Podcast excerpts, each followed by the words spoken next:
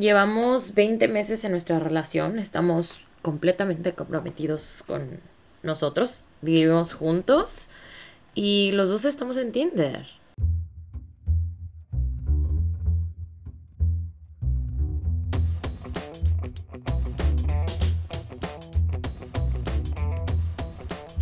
Para mí es súper difícil y es como un reto muy grande pero al mismo tiempo me da mucha emoción porque cuando atravesamos nuestros miedos de esta manera, voy a ser bien sincerota, o sea, la neta es que no creo que nadie de mi familia esté de acuerdo con la manera en cómo nosotros llevamos nuestra relación.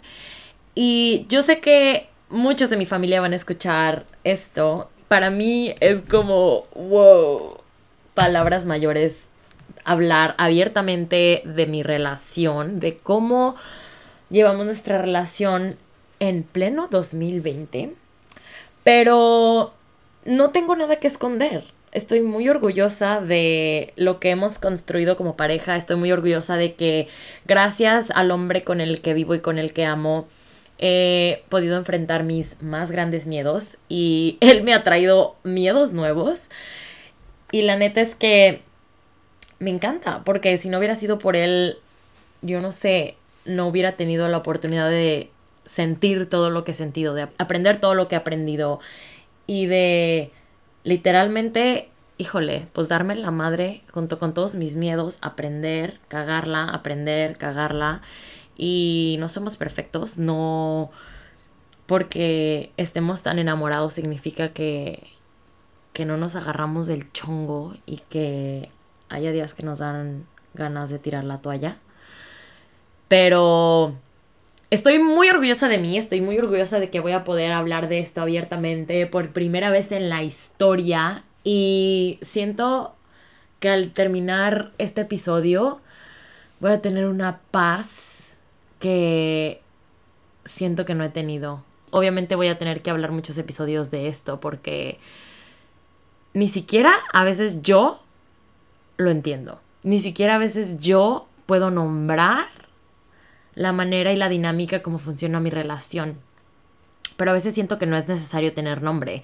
Cada relación es diferente. Todas las parejas funcionan a su propia manera. Porque así como están conformadas de dos seres humanos que son completamente diferentes, que son de una cultura o que nacieron en una familia con ciertas ideas o nacieron en una familia con cierto idioma o nacieron en una familia con cierta religión y encontrarse frente a frente viviendo bajo el mismo techo con otro humano es yo creo que de los retos más grandes que nos vamos a topar en la vida. Y ahí en la pareja es donde dices a la madre donde te encuentras con tus egos con tus miedos con tu con tus defectos, con tus virtudes. Te das cuenta de que pensabas que eres una persona paciente y resulta que se te acaba la paciencia y al mismo tiempo descubres lo maravilloso que es meterte a la cama en la noche con la persona que amas y estar acurrucado y sentirte protegida o protegido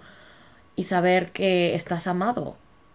Que si me preguntan, pues estamos en este planeta para amar y ser amados, no para otras cosas a este planeta venimos a amar, porque ahí es donde van a encontrar la felicidad.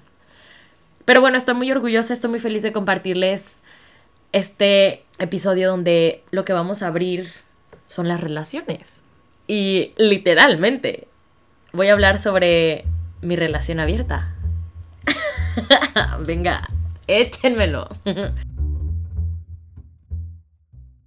Los dos estamos en Tinder porque yo creo que para contarles la historia me tengo que ir desde el principio. Yo... No, es que esto va a empezar mucho más atrás. Les voy a contar sobre mi relación con las relaciones. Siempre he sido la chica súper observadora.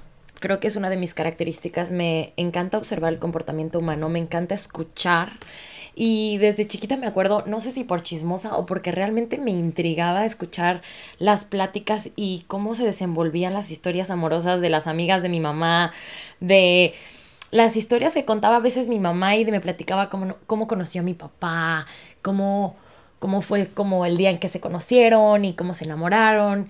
Y realmente mi mamá nunca se sentó a platicarme de, ya saben, lo que es el matrimonio y la relación en pareja. Solamente me decía, escoge bien a tu marido. Y me recalcaba y me lo seguía diciendo hasta hace poco. Escoge bien, que sea un hombre bondadoso y trabajador, pero yo siempre creo que había algo más allá, ¿no? Bueno, mi relación con las relaciones ha sido el ejemplo principal que tengo son mis papás y tienen 28 años de casados y parecen los novios de secundaria. Andan de la mano, una vez al mes se van de luna de miel a la playa y normalmente, o sea, no pueden vivir uno sin el otro. Tienen la cama más pequeña del mundo o sea, no sé cómo se llama el tamaño que sigue de individual, pero dice mi mamá que el secreto para una relación duradera son eh, las camas pequeñas, porque así duermes juntito y pegadito. Y, ay, yo no sé, pero yo amo mi cama enorme. Y también siento que es bien importante que te des en espacio personal. Mis padres han sido el ejemplo de amor más hermoso que tengo. Y en mi familia, mi mamá tiene una sola hermana, por la cual durante mi adolescencia y parte de mi adultez vi cómo se destruía su matrimonio. Ese matrimonio el que ella le ponía absolutamente cada segundo y toda su energía, porque a ella la criaron con esta idea de que te casas y te casas una vez. Y, y una vez que estás ahí no hay vuelta atrás y te tienes que chingar y le tienes que dar duro tu matrimonio. Y aunque tu hombre sea el infierno en vida, tienes que seguir ahí, o sea, y tienes que, que darte en la madre hasta que cierto punto ella ya no pudo y obviamente como ya después hablaremos en otro episodio, qué pasa cuando, cuando el engaño es la causa común de que se terminen las relaciones, ¿no? y cómo yo vencí ese miedo y cómo yo pasé esa barrera y ese que era uno de mis más, más grandes miedos hace muchos años, no tantos, dos, cómo es que el entender la logística de los matrimonios y de las relaciones para mí ha sido una de las materias favoritas. Me encanta analizar las relaciones. Desde la prepa me acuerdo cómo yo veía a mis amigas tener novio y cómo eran los dramas, ay, de que Susanita ya se besó con el novio de fulanita de tal en la fiesta del colegio. Entonces era como, no, bueno, el drama. Y luego, como mis amigas y yo fuimos creciendo y a los veintitantos empezaron a casar, mis amigas se casaron súper jóvenes. Todavía no lo puedo creer. ¿Qué estaban pensando, muchachas? se casaron desde los 20. Mi primera amiga se casó como a los 19, 20. Muchas porque se embarazaron, otras porque se quisieron casar jóvenes. Y digo, no estoy en absolutamente para nada en contra de eso, pero si me preguntaran hace un año yo hubiera dicho jamás me quiero casar. O sea, yo le súper huía al matrimonio.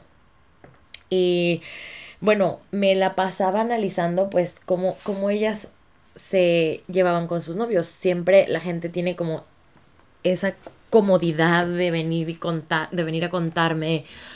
La gente tiene como esa seguridad de venir a contarme qué es lo que está pasando en su vida más íntima. Como que la gente se siente con la seguridad de abrirse desde el pecho, desde sus dolores más profundos o, o de sus alegrías y a mí me encanta que se sientan con la confianza de, de platicarme.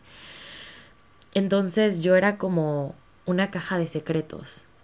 Escuchaba todo lo de sus relaciones, cómo se sentían, qué era lo que les molestaba. Cuando les ponían el cuerno yo era la única que sabía y las escuchaba y yo era el hombre para que lloraran. Entonces durante muchísimos años yo me mantuve soltera por voluntariamente y conscientemente y me encantó. Y si alguien me pregunta, y si tú estás escuchando este podcast y estás soltera, no importa la edad que tengas, te voy a decir una cosa, qué chingón. Y te voy a decir, neta de corazón, disfruta la soltería. Y no es porque estar en una relación sea una tortura, pero estar en una relación es meterte con las manos al fuego para encontrar para encontrarte de frente con tus mayores miedos, con tus mayores retos, con tu verdadero yo. Y si no estás listo para ese trabajo duro, mi reina, mi rey, sácale. O sea, disfruta tu soltería. Disfruta que puedes pasar el tiempo conociendo gente. Sé honesto con qué es lo que quieres cuando conoces a una persona. Disfruta del sexo de una noche, disfruta de, de besar a las chicas de noche, disfruta de no tener que estar compartiendo tu espacio personal con alguien. Disfruta estar solo o estar sola. Eso, créeme, cuando entras en una relación, lo valoras tanto y dices, ¿qué daría yo por un minuto? la verdad es que en mi relación nos damos bastante espacio personal y eso lo agradezco de corazón, pero todos esos años de soltería a mí me enseñaron muchísimo, me enseñaron a ver realmente qué era lo que yo no quería. Yo no quería novios engañadores, yo no quería novios patanes, yo no quería novio que no fuera responsable, yo no quería novio eh, con familia disfuncional, ¿no? Yo, esa era mi idea, o sea, yo no quería que mi novio tuviera una mamá de esas que los traen como bebés, que les quieren cambiar la ropa, lavar la ropa chiquiadísimos. Yo no quería un hijo que no le hablara a sus papás. Yo no quería un novio que que me maltratara, yo no quería que me golpeara, porque yo vi todo eso en las amigas de mi mamá, en la familia, en, en mi, en mi círculo cercano. Entonces, durante mis años de soltería consciente, yo decía, no, ni madres. Y claro que me buscaban los hombres y claro que tenía citas y claro que yo, padrísimo que me llevaran a cenar y padrísimo que tuviera la oportunidad de conocer a algún chico y coquetear y andar, ya saben, que me levanten tantito el ego, porque a todas nos caen perfecto que nos levanten el ego de vez en cuando. Pero yo conscientemente decía, es que no, o sea, no me voy a meter ahorita ni de pedo. Tengo otras prioridades y número uno soy yo.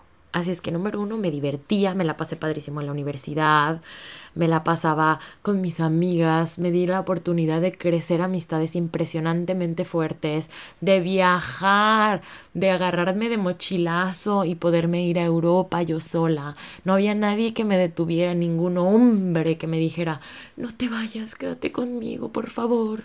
O ya saben, los manipuladores de que, pues si te vas, terminamos. Y yo jamás, o sea, para, para ese tipo de, de relaciones y de cosas, yo le huí, le huí por muchos años.